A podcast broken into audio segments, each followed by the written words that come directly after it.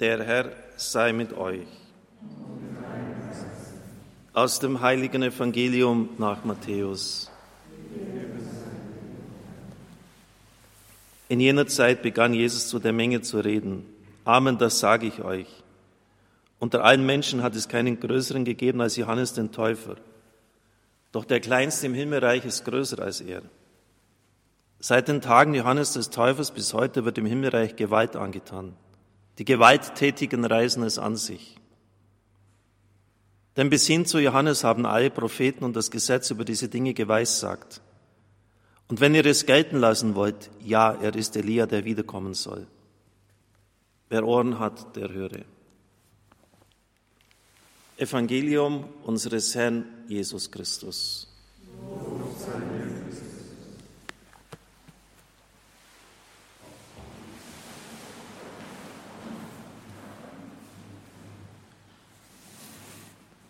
Liebe Gemeinde hier im Balderschwang, liebe Zuhörer, liebe Zuschauer, ich begrüße besonders jene von EWTN, die mit dabei sind. Und ich sehe auch Techniker dieses Senders hier bei uns. Ich freue mich sehr, dass ihr kommt, um uns beim Online-Kongress zu helfen. Ein großes Geschenk. Ich sage es auch öffentlich, vielleicht sollten wir überlegen, noch viel mehr miteinander zu machen der neunte Teil meiner Predigt, Zeitgeist oder Geist der Zeit. Es ist mir wichtig, beizutragen zur Unterscheidung der Geister, weil es ohne diese keine Heiligkeit, keine Demut, kein recht verstandenes Leben vor Gott gibt. Ich muss erkennen, was in meinem Leben wichtig ist, auch in meiner Spiritualität, worauf ich die Akzente zu setzen habe und was ich tunlichst unterlassen sollte, weil es mir einfach schlichtweg schädlich ist.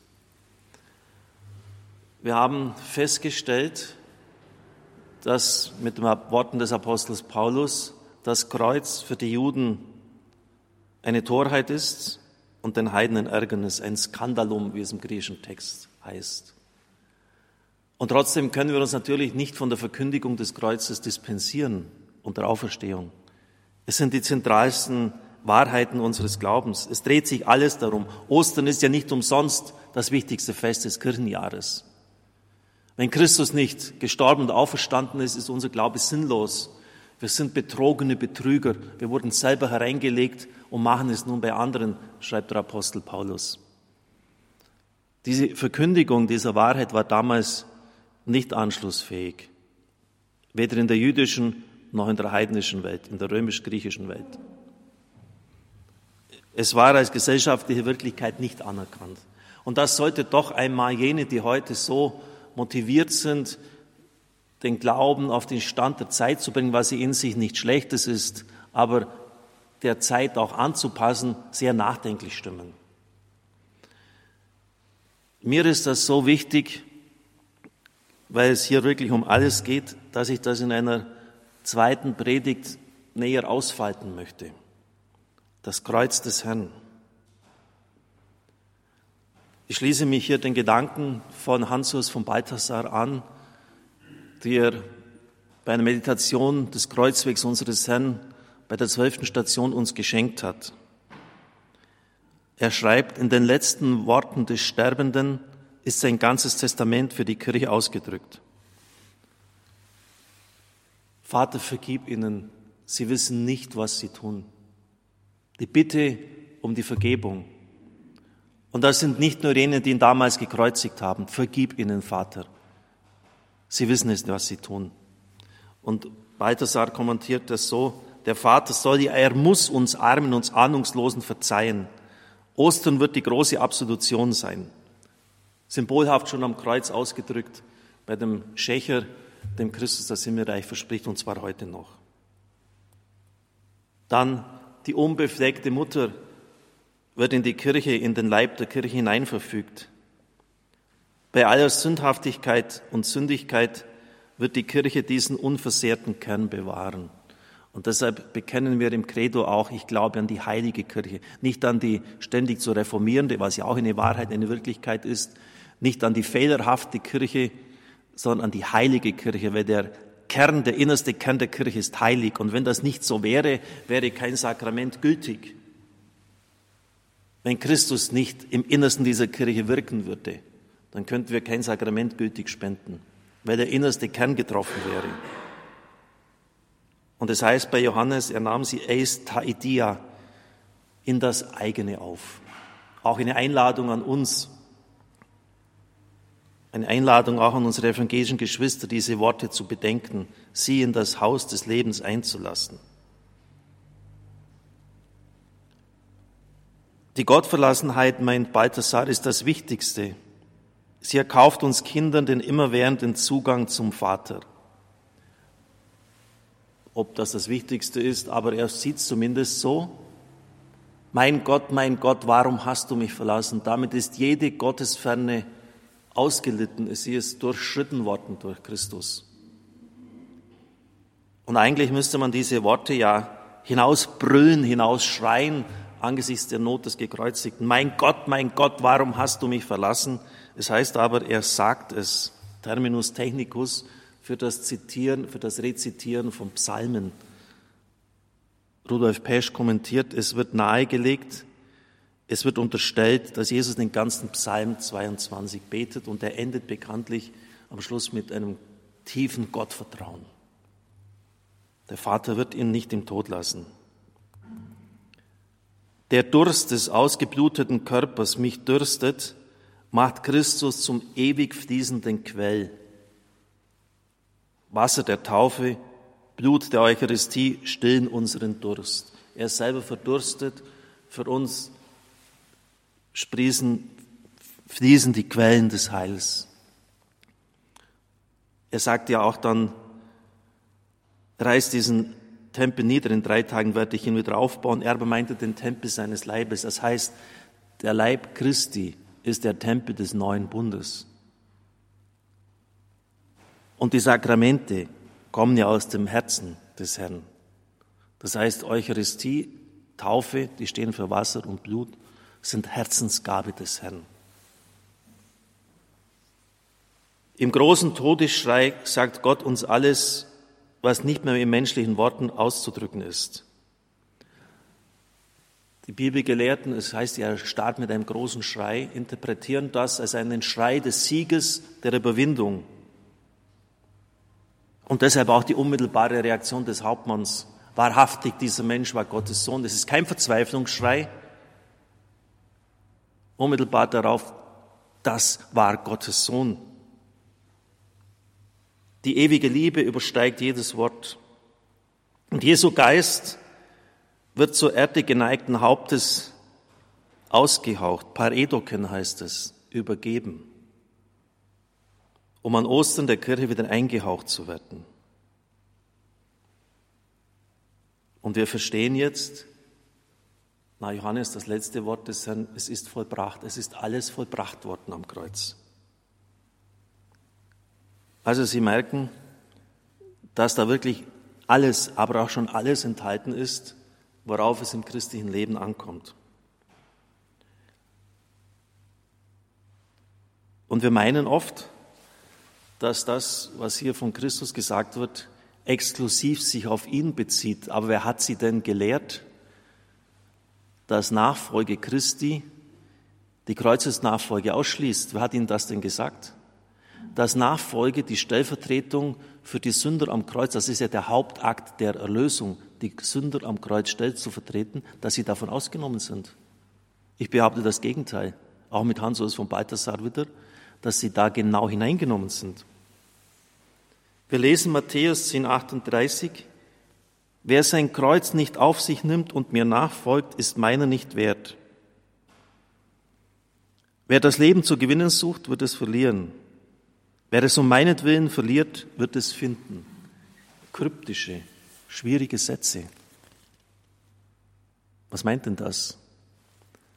Sätze, die aber zusammengehören, die eine Sinneinheit bilden. Kreuz tragen und Leben gewinnen oder es verlieren. Was heißt denn Leben gewinnen für uns? Das volle, das pralle Leben, wir meinen damit den Erfolg im Beruf, das Streben nach Macht, nicht nur in der Politik, nach Besitz, nach Reichtum, nach Freude, Lust, Spaß.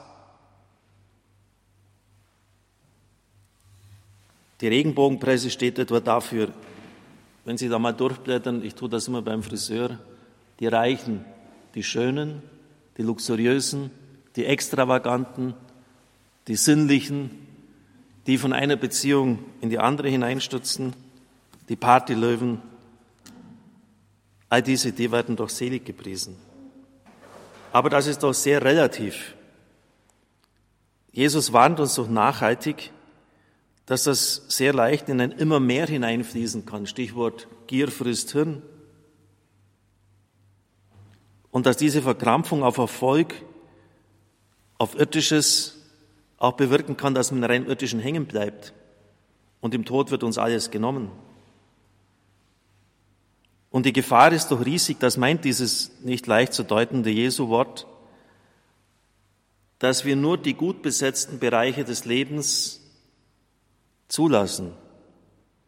Die negativen versuchen wir so weit wie möglich auszuschalten.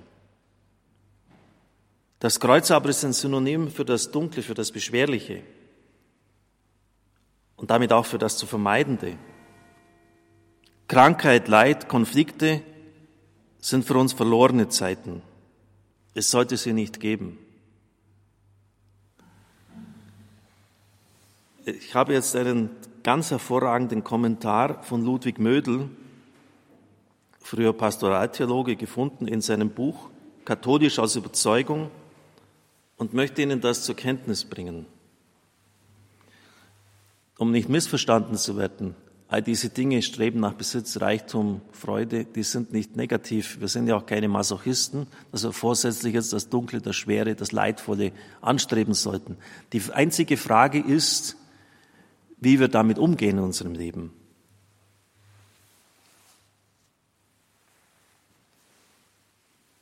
Mödel schreibt, die Fixierung auf immer mehr ist gefährlich und landet leicht im Abgrund. Denn leicht erliegt derjenige, der so denkt, der Gefahr, nur die positiv besetzten, besetzten Bereiche als wirkliches Leben gelten zu lassen. Leid und Kreuz oder Beschwerliches gelten ihm als Unwerte, die es nicht geben sollte. Es erscheint ihm wie verlorenes Leben. Jesus dagegen sagt ihm, du hängst einer Illusion nach. Denn irgendwann wird dir all das, was du als echtes Leben erachtest, genommen. Dann hast du gar nichts mehr. Ja, du hast einen großen Teil deines Lebens verpasst, wenn du negative Erfahrungen und Zeiten, die auch dir nicht erspart bleiben, für verlorene Zeiten hältst. Sie also als ein eigentliches Nichtleben erachtest. Nimmst du sie hingegen an, dann hast du die Chance, dass auch sie zu einem wertvollen Teil deiner Biografie werden können. Dann sind Zeiten, in denen du ein Kreuz tragen musst, keine verlorenen Zeiten. Auch ein Leben unter dem Kreuz ist echtes Leben. Er kann eine erfüllte Zeit werden, wenn du eine solche Brachzeit oder Leidenszeit als Chance siehst, innerlich zu reifen oder den Kontakt zum Ewigen hin zu intensivieren. Innerlich zu reifen oder den Kontakt zum Ewigen hin zu intensivieren, so lässt er Jesus reden. Jesus hat dies konkret werden lassen. Er hat die negativen seines, Seiten seines Wirkens und vor allem sein Leiden am Ende seines Lebens, auch sein Sterben aktiv gestaltet und es zum Höhepunkt seines Lebens werden lassen, indem er alles in enger Verbindung mit dem Gottvater gelebt hat. Für ihn waren das alles Zeichen von Liebe und Hingabe, Leiden aus Liebe, Sterben aus Liebe. Das ist intensivstes Leben. Uns Menschen hat er dabei eingeschlossen, indem er stellvertretend für uns gelitten hat, ja gestorben ist. Das drücken wir in dem Gebetssatz aus, durch dein Leiden und Sterben hast du die ganze Welt erlöst. Verkündet allen Menschen, auch die Schattenseiten des Lebens sind wertvoll, denn sie künden von einem Licht, auch wenn es nicht sichtbar ist. Liebe Brüder und Schwestern im Herrn, damit schließt sich der Kreis. Wir betrachten faszinierend, was alles am Kreuz passiert ist, was er da gesagt hat. Die große Vergebung, sein Durst für uns, die Mutter, die uns geschenkt wird, die Verlassenheit. Alles ist vollbracht. Die Vergebung für den Schächer letztlich für uns. Wir sind fasziniert. Jedes einzelne Wort ist für uns wichtig. Mich dürstet. Und dann verstehen wir gar nicht, dass es in unserem Leben ja auch so sein kann. Dass gerade diese Zeiten des Leidens die intensivsten sind. Im Rückblick sogar vielleicht sogar die besten. Nochmals, wir sind keine Masochisten. Aber es ist immer die Frage, wie wir sie sehen, wie wir sie gestalten, wie wir sie betrachten. Ich lese gerade einen Klassiker der Spiritualität, Subida, Johannes vom Kreuz, beides sein Gedenktag, Emport in Karmelberg, sein wichtigstes Werk.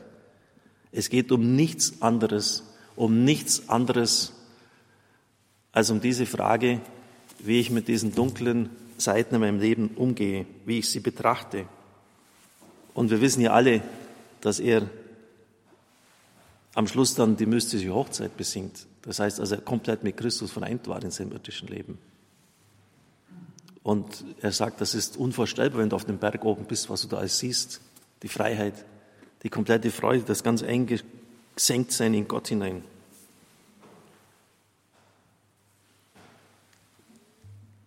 Das meint dieser Satz. Nochmals, Matthäus 10, 38. Wer sein Kreuz nicht auf sich nimmt und mir nachfolgt, ist meiner nicht wert. Wer das Leben zu gewinnen sucht, verliert es. Wer es um meinetwillen verliert, wird es finden. Und das gehört zusammen. Das Kreuz annehmen und das Leben finden. Und zwar gerade dann, wenn es sehr schwierig und sehr dunkel ist.